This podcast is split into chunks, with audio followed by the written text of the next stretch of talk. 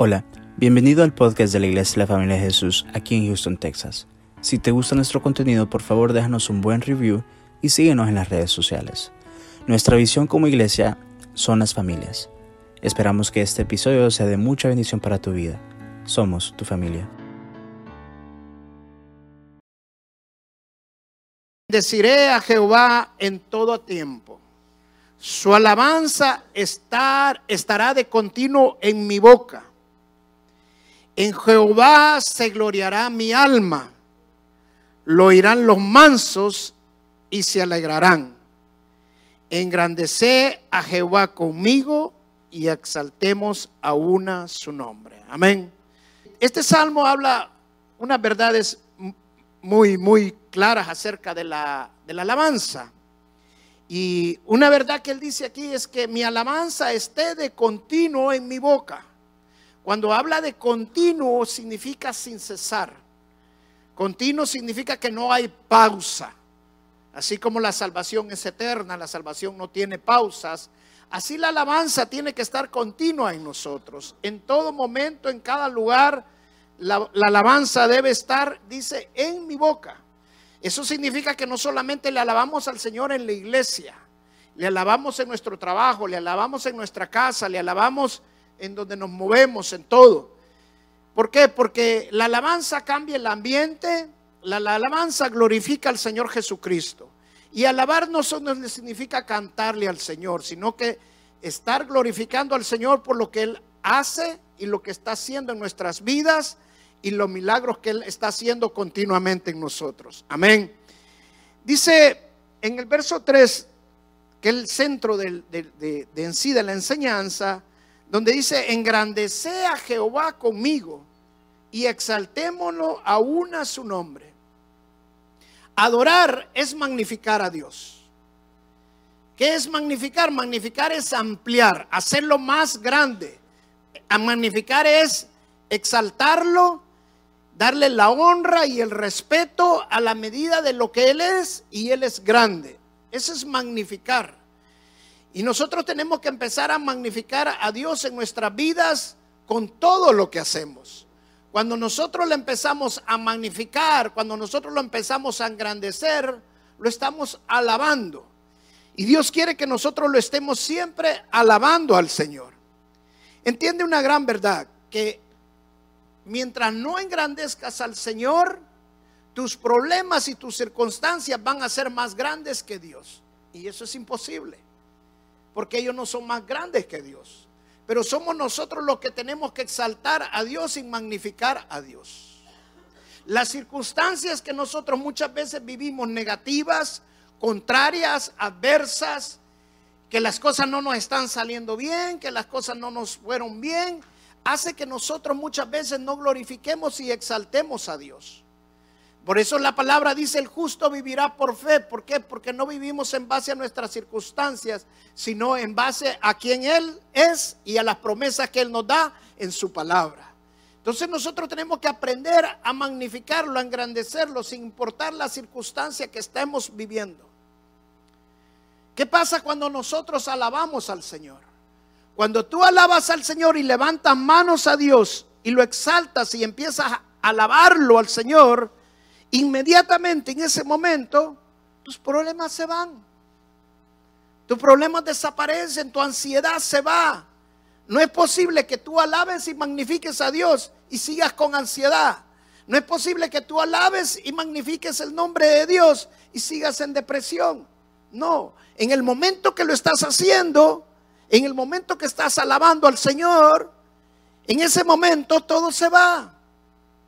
Por eso dice el salmista, de continuo está en mi boca. ¿Por qué? Porque el enemigo va a venir a susurrarte siempre en contra de Dios, a meterte ansiedad, a meterte angustia, a deprimirte. Y por eso debe estar en continuo glorificar al Señor. ¿Para qué? Para no caer en depresiones, en desánimos, en confusión. Porque sabemos que Dios es bueno y Dios es grande y Él es poderoso. Amén. Dice en el verso 2, en Jehová se gloriará mi alma. O sea, Dios, cuando el Señor, el salmista, perdón, cuando habla de la adoración, siempre habla del corazón y del alma. ¿Por qué? Porque le tenemos que adorar con el corazón y el alma. Pero cuando dice, en Jehová se gloriará mi alma, es porque el alma es el centro de las emociones. Y las circunstancias nos mueven porque tocan nuestras emociones. Cuando no tenemos trabajo, cuando no nos alcanza para pagar los biles, cuando hay una crisis financiera, cuando hay una crisis de enfermedad o una crisis familiar, las emociones son tocadas. Pero en medio de esas crisis es cuando nos debemos de que nuestra alma se gloríe en Jehová, para que nuestras emociones no sean afectadas y aprendamos a intervenir nuestras emociones alabando y glorificando el nombre de Dios. Amén. Una de las cosas que tenemos que aprender, hermano, es de que las circunstancias no pueden atar nuestros brazos para levantarlos y glorificar a Dios. Nuestras circunstancias no deben atar nuestra boca para que nosotros la podamos abrir y podamos glorificar el nombre del Señor. Dice el salmista que cuando nosotros le cantemos al Señor, los mansos lo van a escuchar. La palabra manso significa humilde. O sea, no esperes que cuando tú laves al Señor, los que no son humildes lo vayan a escuchar, se van a burlar de ti. Pero los que son humildes van a alabar al Señor y van a glorificar al Señor porque se van a alegrar en, en su corazón. O sea, no te importe que te burlen de ti, no te importe lo que digan de ti. Tú glorifica al Rey de Reyes y Señor de Señores. Tienes que aprender a ver más allá de tus circunstancias. Tienes que aprender a ver más allá de tu crisis financiera. Tienes que aprender a ver más allá de tu crisis de salud o de tu crisis familiar. Y lo tenemos que aprender como alabando al Señor, magnificando su nombre, agrandando a Dios, que Dios es más grande que mi problema, que Dios es más grande que el diablo. Cuando Dios es más grande, si Él es con nosotros, ¿quién contra nosotros? Mira, te voy a mostrar un pasaje en el libro de Hechos, capítulo 16. Esta es una historia muy fuerte, es muy impactante cuando hablamos de la adoración. ¿Por qué? Porque Pablo y Silas estaban evangelizando, estaban levantando iglesias, estaban trabajando para Dios. Y uno pudiera decir, bueno, hoy que estoy trabajando para Dios, todo me va a salir bien, todo me va a fluir de maravilla, pero no fue así. Fueron, eh, Pablo y Silas le sacaron el demonio a una mujer que estaba adivinando, que varias veces que por donde pasaba con ella les decía cosas que ellos realmente eran, pero todo era un espíritu de adivinación. Pablo, Pablo la liberó y los que estaban sacando provecho de este espíritu en esta mujer, se enojaron con Pablo y Silas y manipularon las masas para que se voltearan contra Pablo y Silas y los latigaron y los metieron presos. Veamos esa parte de la historia. Dice en el verso 23, Hechos 16, 23. Después de haberle azotado mucho, o sea, no fue poco lo que los latigaron, fue mucho, los echaron a la cárcel, mandando al carcelero que los guardase con seguridad el cual recibido este mandato los metió en el calabozo de más adentro y le aseguró los pies en el cepo. O sea, no había manera que se podían liberar. No podía llegar la gente a quererlos sacar porque estaban bien al fondo y estaban con cepos y cadenas. Pero a la medianoche, orando Pablo y Silas, cantaban himnos a Dios y los presos los oían. ¿Quiénes son los que van a oír la alabanza? Los mansos. Los más mansos que yo he encontrado son en la cárcel. ¿Sí o no? He visto unos leones afuera que cuando van a la cárcel se hacen puros gatitos. Veces necesitamos pasar circunstancias en nuestras vidas para hacer humillarnos a Dios. El orgullo no nos deja escuchar a Dios, el orgullo no nos deja adorar y levantar nuestros brazos a Dios. Seamos mansos. Amén.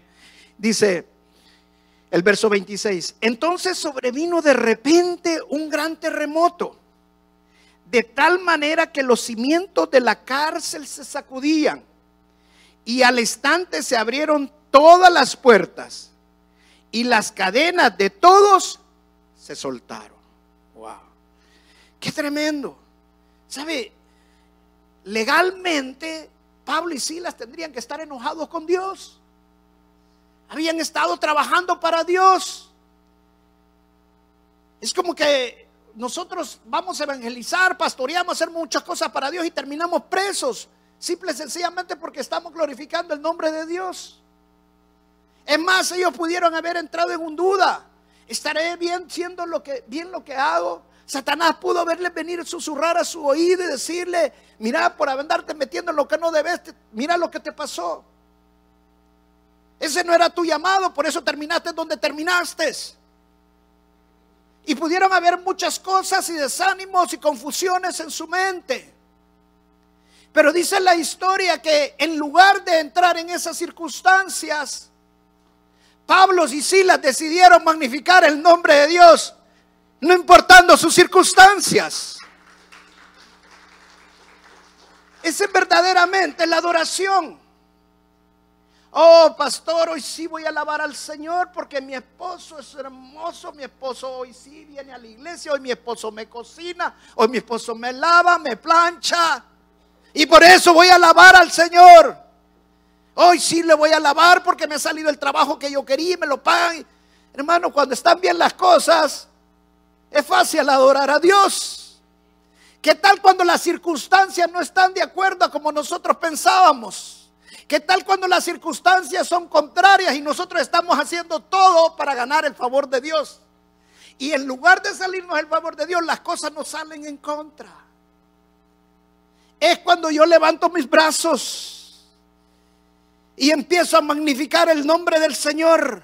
Empiezo a ver más allá de mis circunstancias y darle la gloria al Señor.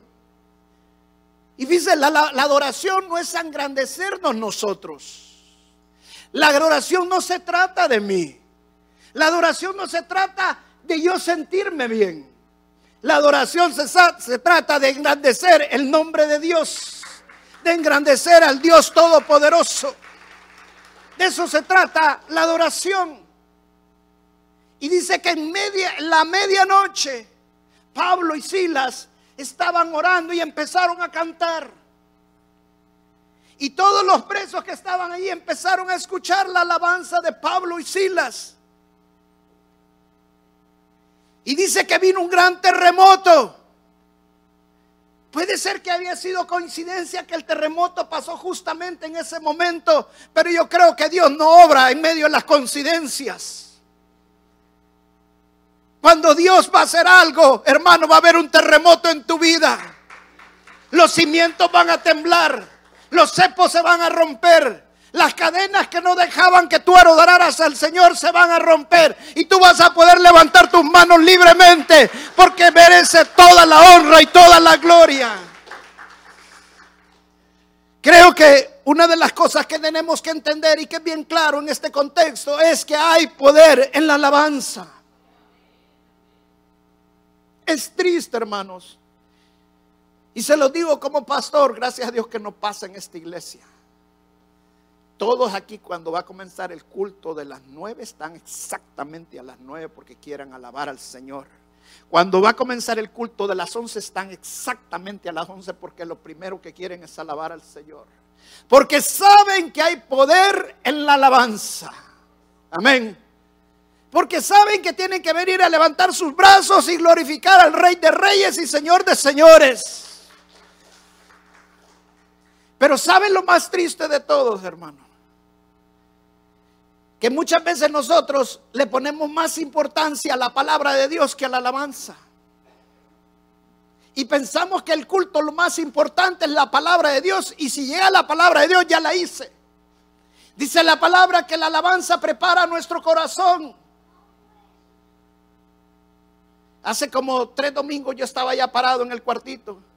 Estaba tan metido en la prédica que iba a dar y todo y que lo que iba a decir y esto y lo otro cuando de repente sentí el Espíritu Santo. Y el Señor me dijo, ve a alabarme. Y me vine para aquí al frente a alabar al Señor y en el momento me desconecté de todo. ¿Sabes por qué? Porque cuando tú alabas hay una separación. Una separación entre el mundo y entras a un ambiente espiritual. Cuando tú lo haces de corazón para el Señor, alabar al Rey de Reyes y Señor de Señores. Cuando tú alabas al Rey de Reyes y Señor de Señores, cambia el ambiente espiritual. Pero si todo el tiempo estás levantando la mano y estás pendiente de quién te está viendo, o estás pendiente y me van a ver con las manos levantadas. Dijo el salmista, aunque me vuelva mil, me voy a volver a ser vil y no me importa, pero yo voy a glorificar el nombre del Señor, porque su esposa lo estaba avergonzando. Su esposa sentía avergonzada de ver a David todo lo que había hecho. Pero cuando nuestro corazón reborsa de gozo, reborsa de alegría, alabar al Señor no nos importa. Que no te importe. Alaba al Señor. Engrandece su nombre. Amén. Vamos al Salmo 108.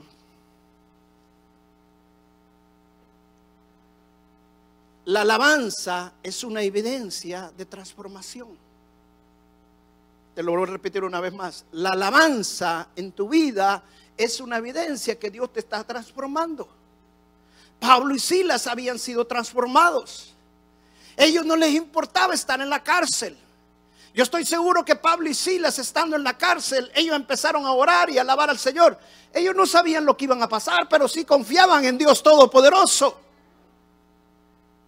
Ellos no sabían si los iban a matar, pero sí confiaban que Dios tenía el control y no les importaba morir, porque para los que morimos en Cristo no es pérdida, sino que es ganancia. Ellos estaban adorando al Señor, pero había una transformación en sus vidas. Se lo voy a leer en dos versiones este salmo. Primero en la versión NBI. Dice la versión NBI, el Salmo 108, verso del 1 al 4, dice, firme está Dios mi corazón. Voy a cantarte salmos, gloria mía. Despierten arpa y lira. Haré despertar al nuevo día. Te alabaré, Señor, entre los pueblos. Te cantaré, te cantaré salmos entre las naciones. Pues tu amor es tan grande que rebasa los cielos. Tu verdad llega al firmamento. Esa es la versión NBI. Ahora te lo voy a ver en la versión NTV y lo vamos a ir desglosando. Quisiera hacerlo en muchas versiones. Gloria a Dios porque hoy tenemos muchas versiones y eso fluye mejor, es más riqueza. NTV, el verso 1 dice, mi corazón está confiado en ti, oh Dios. Con razón puedo cantar tus alabanzas con todo el alma. ¿Por qué alabamos a Dios? Porque nuestro corazón está firme en Dios. Porque nuestro corazón está confiando en Dios. Yo alabo a Dios no de acuerdo a mis circunstancias, no de acuerdo si tengo o no tengo. No de acuerdo si estoy solo o estoy con alguien. No de acuerdo si he alcanzado la posición que quiero o la posición que no quiero. Yo alabo a Dios porque yo confío en el Señor. Porque Él es mi proveedor en todo. Porque Él es mi salvador. Él es mi creador. Y a Él le debo toda la honra y toda la gloria.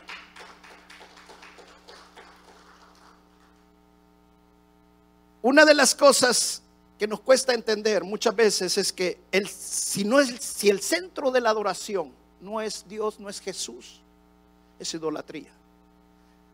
Muchos piensan que la idolatría es la adoración solamente a imágenes, no, hay más. La idolatría es todo lo que no es el centro de tu vida que no sea Dios, que no sea el Señor. Puede ser tu esposa, tu esposo, puede ser el dinero, por eso la palabra de Dios dice el amor, el dinero es el origen de todos los males. Lo que está ocupando el centro de tu vida es lo que tú estás adorando. ¿Sabías que la adoración puede llegar a ser el centro de tu vida y no Dios en sí? ¿Me estás entendiendo lo que te estoy diciendo? Cuando tú dices, ay, no, yo que me encanta adorar y que ¿Sabe que estamos igual que el mundo? Estamos igual. Mire, esta mañana me mandaron un video. Y yo cuando vi el video, un hermano cristiano, el video que me mandara, wow, dije, esta iglesia no la conozco, dije yo. y era un concierto de rock. No había diferencia. Cuando estamos siguiendo algo, no sabemos muchas veces diferenciar, porque Cristo no es el centro de nuestras vidas. Mire qué tremendo. Hoy en día hay muchos adoradores y muchos buenos adoradores que ahora también pastorean iglesias y gloria a Dios porque para Él es la honra y la gloria si Dios los ha llamado verdaderamente para eso. Pero solo abren la iglesia y está la gente siguiéndolos, sin conocerlos, sin saber quiénes son, porque es su ídolo. La adoración muchas veces pasa a ser tu ídolo y solamente es el medio. Cuando el medio es tu adoración y no el fin, entonces estamos dando una mala adoración. Mira, te voy a mostrar uno, unas fotos de gente que ha idolatrado Ah, perdón, hermana, próximo. El gente que ha idolatrado a personas. Este muchacho pesaba casi 300 libras y se puso una gran dieta porque él quería parecerse a Ricky Martin. Bueno, está bien, hizo dieta, pero se hizo no sé cuántas operaciones, a tal punto que ya no se siente ni la cara. Todo porque quería ser igual a quién? A su ídolo. Esa es la adoración realmente. Cuando tú adoras al Señor Jesucristo, tú tienes que parecerte cada vez más a Jesús. Pero cuando la adoración es equivocada, Dios no comparte su gloria con nadie. Amén. Ponme la otra, por favor. Este quería parecerse a Superman. Se hizo muchísimas operaciones. Contarte de parecerse, ¿cómo se llama el, de Superman? Bueno, quería parecerse a él. El otro, poneme el otro. Esta es una mujer. Ella canta la música de Michael Jackson, pero quería ser todo igualito a Michael Jackson. Se hizo un montón de operaciones también. Siéndame la luz, hermano. Imagínese, usted me diría, wow, lo que hacen, hermano. Si estamos igual en, la iglesia ahora. En lugar de estar adorando al Rey de Reyes, Señor de Señor, estamos siguiendo artistas ahora, cantantes. Ellos solo son instrumentos de Dios. Hoy estamos siguiendo pastores. Ellos solo son instrumentos de Dios. Nosotros solo somos instrumentos de Dios. Nosotros tenemos que menguar para que Cristo crezca. Porque la adoración y toda la gloria solo es para Jesús y para nadie más. Él no comparte su gloria con nadie. Te lo voy a ilustrar para que me entiendas. La adoración es como un espejo. Aquí tengo un espejo yo. Quiero ver si lo puedo abrir. No, son estos espejos, pero ya lo logré abrir. Amén. Hermano, venga para acá, hermano Noé dice. Mire, le voy a preguntar a mi hermano, ¿quién vea en este espejo? ¿Cuál personaje ve? su cara, Noedis. ¿verdad? Ahora, véalo aquí. ¿A quién ve allí? Lo es más grande, ¿verdad? Noé es magnificado, ¿verdad? Más grande, ¿verdad? Más grande todavía. Gracias, hermano. Un aplauso al hermano. Este espejo, hermano, si lo usamos mal, es la muestra de la adoración. Mi esposa tiene un espejo igual, pero en grande donde uno se ve normalmente y el espejo es normal. Si le da vuelta al espejo, uh, se ve así grande y se le ve hasta los hoyitos y todo. O sea, magnifica. Esa es la adoración, magnificar. Es como cuando usted tiene una lupa y usted agarra y ve un, un insecto y el insecto se magnifica. Es la adoración, magnificar. El problema del espejo es que el espejo lo estemos usando mal para magnificarnos nosotros. La adoración no se trata de nosotros. La adoración se trata de magnificar al Rey de Reyes y Señor de Señores. Que Él es más grande que tu problema. Que Él es más grande que tu vida. Es más grande que tu persona. Que tú dependes de Él. En el espejo tiene que estar Noedis transformado en Cristo Jesús. Noedis a la imagen de Cristo Jesús. Ese es el que tenemos que ver nosotros. Magnificar al Señor en nuestras vidas. Mira, te voy a mostrar este video y ponle mucho coco, hermano, pásame la, págame las luces. Este video es en francés Pero quiero que, lo, que le pongas mucho coco a este video porque lo voy a ocupar para que entiendas esta parte. Mira en este espejo, le dice, ¿qué ves? Mira en el espejo, ¿qué ves? Veo. Una chica maravillosa. Gracias. Al lado de ella, ¿qué ves? No lo sé. Muy bien, estás progresando. ¿Tú crees? Sí, antes veías non, solo basura, ahora no ves nada. Quiero decir que limpiaste ese lugar. Ahora necesitamos llenar este vacío con algo. No lo puedes dejar así. Mira bien enfrente tuyo. No hay nada que te interese de esta bonita cara.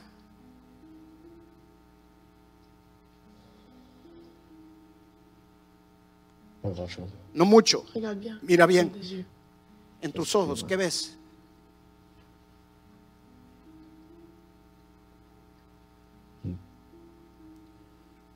Bondad.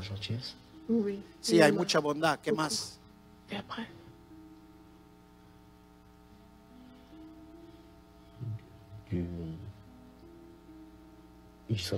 Que no está tan mal. Belleza.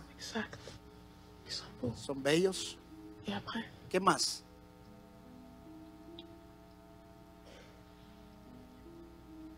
Euh, Tal vez dulzura. Sí, mucha. ¿Y amor? Sí, hay mucho amor. Demasiado tal vez. Si hay mucho, es necesario que salga. Dime que. ¿Me amas? Perdón, ¿no me amas? Mucho. Quiero decir, siento un tipo de afecto, pero puedo ser de amistad. ¿Sí me- ¿Me amas o no?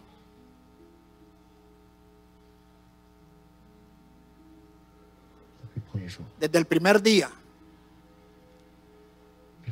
desde el primer segundo.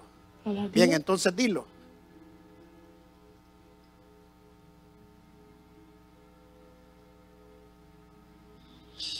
Es difícil de decir. ¿Sabes por qué? No, porque nunca nadie te lo dijo. ¿Cierto? Es difícil amarse a sí mismo cuando nadie te muestra lo que es. Sí, te amo, André. Voilà. ¿Viste? Ahora sí Recibiste amor. Ahora puedes dar tú un poco. Vamos.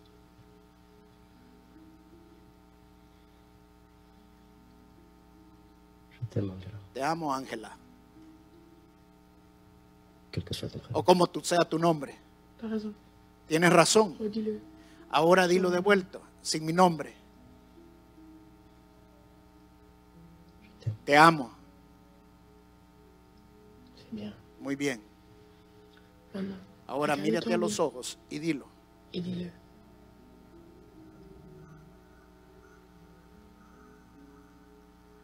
Gloria a Dios. Este video no es un video cristiano, es un video secular y dura un minuto más. Pero quise usar esta parte para mostrarte tres cosas bien importantes. Hay mucho que hablar de en este video, mucha enseñanza que podríamos usarla. Pero quiero usar estas tres cosas. La primera, no sé si te fijaste, pero la mujer que estaba allí era más pequeña que él, era el mismo tamaño o era más grande. Era más grande. ¿Sabes por qué? Porque él había magnificado. Es lo que ella estaba siguiendo, es lo que él estaba siguiendo.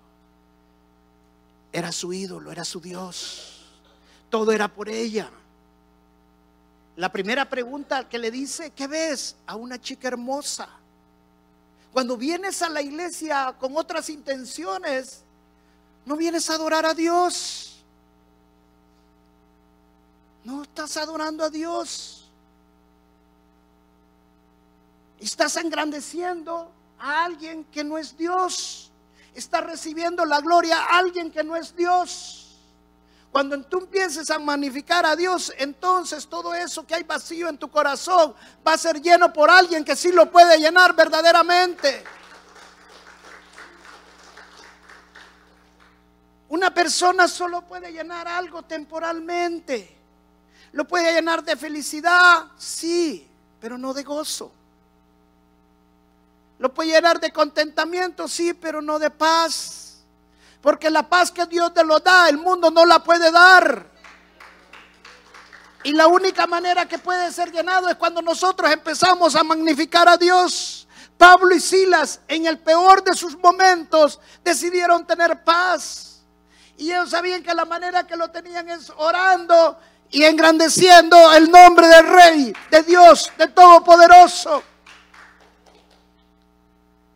La segunda cosa que quiero mostrarte en este video, que es bien importante, es el espejo. Ella le pregunta, ¿qué ves? Él inmediatamente le dijo, veo una chica hermosa. Así te pregunto yo esta mañana, ¿qué estás viendo en tu vida? ¿Estás magnificando a Dios? Dice, el salmista que la alabanza a Dios esté continuo en mi boca. En una ocasión yo quería evangelizar a un muchacho, un hermano. Lo quería evangelizar, traerlo para los pies del Señor. Y él y yo conocíamos un hermano de que lo conocíamos los dos. Y él me dice estas palabras. Mire hermano, mire pastor, me dijo, yo no puedo decir que sí ni nada del Señor porque mire, el hermano tal me dice, usted y yo lo conocemos, pero todo el tiempo se está quejando que le va mal, todo el tiempo se está quejando, que no tiene trabajo, todo el tiempo se está quejando, que estoy quejándose de aquello. ¿Cómo cree que yo crea en el Dios que él cree? Si no has visto el milagro es porque está más enfocado en tus circunstancias, está más enfocado en tus problemas que enfocado en el Dios que puede quitar esos problemas. Yo quisiera, como pastor, Ojalá un día inventen un aparato en el cual les haga grabar todo lo que hablan las 24 horas y los 7 días de la semana. Y durante esos 7 días, y yo sería el primero experimento, a ver qué es lo que yo hablo. ¿Cuántas veces glorifico al Señor en la semana? ¿Cuántas veces magnifico y engrandezco el nombre de Dios en la semana? especialmente cuando estoy en medio de tribulaciones, especialmente cuando estoy en medio de la tormenta. ¿Sabe? Si nosotros nos examináramos a nosotros mismos cuando estamos en medio de la tormenta, lo primero que hacemos es empezarnos a quejar. ¿Quieres ver un terremoto en tu vida? Empieza a alabar al Señor en medio de la tormenta. Y esas cadenas que no dejan levantar tus brazos para que tú adores al Rey de Reyes se van a romper. Los cepos se van a romper porque va a llegar un terremoto a tu vida que va a cambiar las circunstancias. Deja de quejarte y empieza a glorificar al Señor. Y esto no quiero, con esto no quiero decir que no puedas venir al pastor a cantarle los problemas. Pero está bien ir al pastor, pero andar donde Mendano, Sutano y todo el mundo.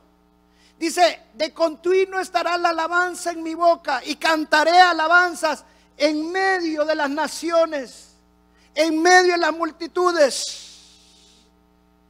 O sea, yo no voy a quejarme, voy a alabar al Señor. Te voy a hacer una pregunta. ¿Qué es fe? No de acuerdo a lo que dice la Biblia, sino con el contexto que nosotros lo sacamos. ¿Cómo lo podemos parafrasear la fe? Fe es el milagro que va a suceder o el milagro que ya sucedió. ¿Qué es fe? El milagro que ya sucedió. Yo no estoy viendo el milagro físicamente, pero mis ojos de la fe hacen que yo alabe al Señor y le dé gracias al Señor porque el milagro ya sucedió.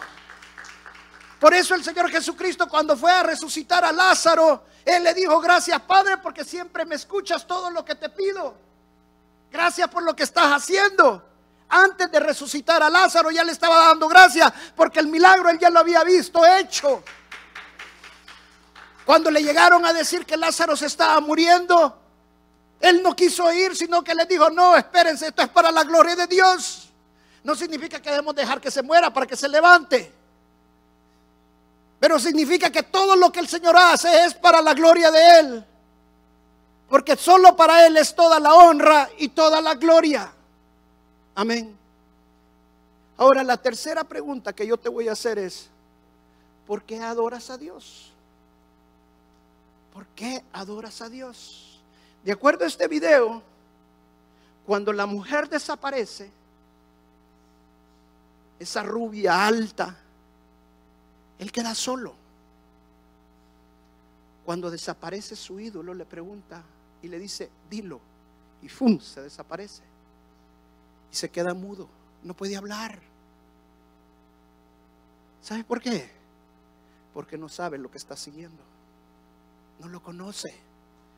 Le pregunta y le dice en el transcurso de la conversación que tiene, le dice, dile que me amas. Te he amado desde el principio. Vuelve a decir, te amo Ángela o el nombre que tengas. En otras palabras, no la conocía. No sabía quién era. Pero así está la iglesia ahora. No saben por qué adoran a Dios.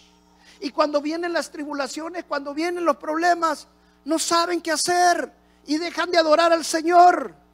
Cuando se sienten solos, cuando se sienten que Dios no está con ellos, porque no les salieron las cosas como eran, que Dios me ha abandonado, es que me quitaron la casa, me quitaron el carro, no tengo para...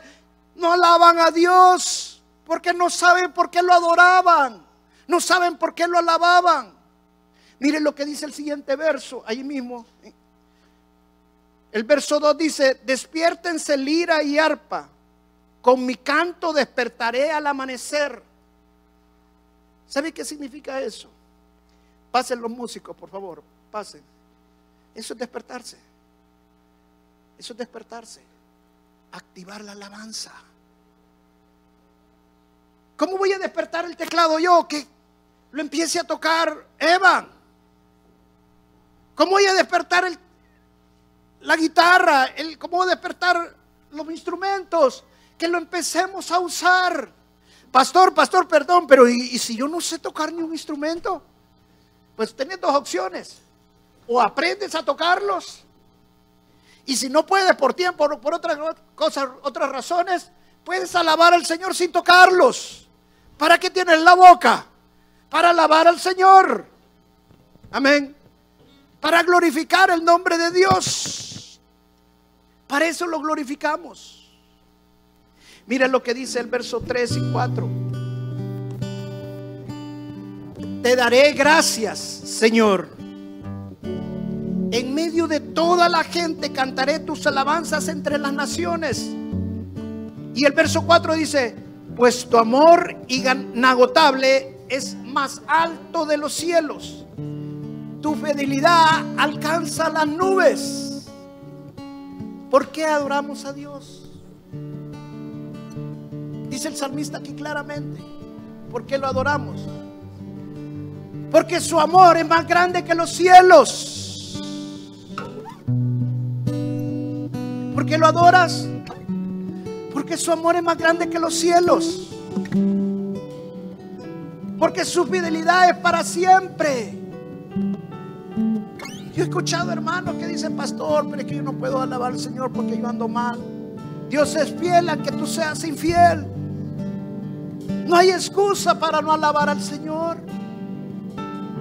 Levanta tus manos y empieza a adorarlo en la magnitud de su grandeza. Dice la versión Reina Valera, porque su misericordia es más grande que los cielos. ¿Sabe qué? ¿Por qué yo estoy aquí pastoreando y predicando? Por amor al Señor. Porque si no fuera por su misericordia, yo no estuviera aquí donde estoy, hermano. Yo no hubiera visto mis cuatro hijos. Yo no hubiera visto mis nietos. Pero gracias a la misericordia de, Él estoy y he podido ver y voy a seguir viendo no solamente a los hijos de mis hijos, sino a los hijos de mis hijos de mis hijos. O sea, a los hijos de mis nietos también. Por eso lo alabo. Amén. Eso lo alabo. Porque alabas a Dios. Mire lo que dice Isaías capítulo 42, verso 8. Yo Jehová, este es mi nombre. Y a otro no daré mi gloria ni mi alabanza. En otras palabras, Dios no comparte su gloria con nadie. Lo doy a decir esto con mucho respeto. Pero la Virgen no te puede hacer ningún milagro. Buda no te puede hacer ningún milagro.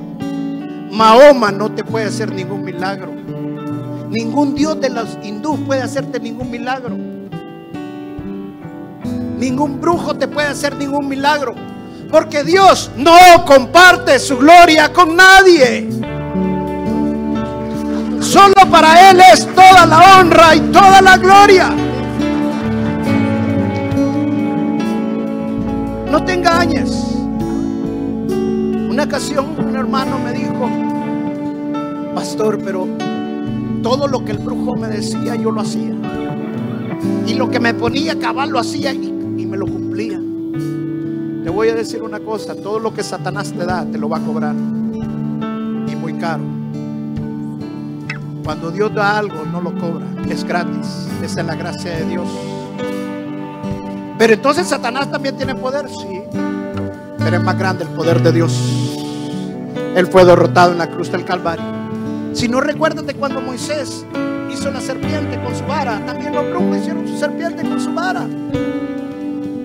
Pero la serpiente de Moisés se comió la serpiente de los brujos. Es mejor creer en el poder de Dios y darle la gloria y la honra al Señor. ¿Por qué lo adoro? Porque Él no comparte su gloria con nadie. Amén. Mire lo que dice Apocalipsis capítulo 4, verso 11. Señor, digno eres de recibir la gloria y la honra y el poder, porque tú creaste todas las cosas y por tu voluntad existen y fueron creadas. ¿Por qué lo alabo? Porque Él es el creador de todo. Si alguien fuera creador de las cosas, fuera también, tuviera derecho para que nosotros lo alabáramos y lo glorificáramos. Pero nadie más hace las cosas, solo Dios puede hacer todo. Solo Él es el creador de todo. Dice la palabra que todo fue hecho por medio del Señor Jesucristo y todo fue para Él, para darle la honra a Él. Él es el creador de todas las cosas. Hay poder en la alabanza. En segunda de Crónicas capítulo 20 hay un pasaje hermoso de la alabanza. Cuando el rey Josafat estaba rodeado del ejército enemigo. Y Josafat se llenó de ansiedad, de preocupación. ¿Qué iba a hacer? Era mucho menos que todo el ejército que estaba en contra. Y Dios le dio una estrategia cuando vino a él. Dios le dijo que levantara cantores y músicos. Y Josafat levantó un ejército de cantores y músicos. Imagínense. Iba a enfrentar un ejército que tenía armas. Un ejército que tenía flechas, que tenía lanzas, que lo podía, tenía espada. Y él en contra hace un ejército de músicos y cantores. A veces como que Dios nos da estrategias un poco locas para nuestro sentido. Pero cuando estamos en el Espíritu Santo, sabemos que la estrategia que Dios nos da es porque Dios nos va a dar la victoria. Porque lo que viene no es para la gloria de nosotros, no es para la gloria de ningún hombre. Él no comparte la gloria con nadie, sino es que para la gloria del Rey de Reyes y Señor de Señores. Y dice la historia que en el primer momento que los cantores y músicos empezaron a tocar y a cantar, en el mismo instante los soldados enemigos se voltearon unos contra otros y se pelearon a pelear entre ellos. Total que cuando ellos llegaron había una gran mortandad y ellos no habían tocado, agarrado ni una espada. Así Dios va a ser en tu vida. Cuando tú empieces a alabar al Señor, a darle la gloria, a cantarle. Hoy hubo cambio de hora. Nos levantamos una hora antes para aquellos que andan con sueño. ¿Sabe qué? En El Salvador el primer culto comienza a las 7 de la mañana Allá nunca hay cambio de hora. Pero aquí sí tenemos cuatro cambios de hora, va. Pero cada vez que hay cambio de hora, uf, y el pretexto, me dormí, no me desperté. Yo digo, este aparatito lo saben usar para todo, va. Pasan con el aparatito para allá, para acá, para todo. No, no se acuerdan de poner que este teléfono cambia la hora exactamente a la medianoche. Y si hay cambio de hora, automáticamente la cambia. Ahora, a mí no me está dando el pretexto. Te lo voy a decir por qué. Porque a Dios igual por predicar. Yo le voy a dar la gloria al Señor.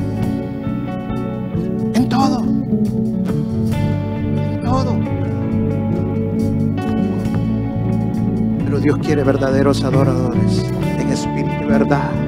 Que no les importe el cambio de hora. Que no les importe que no tengan para el bus.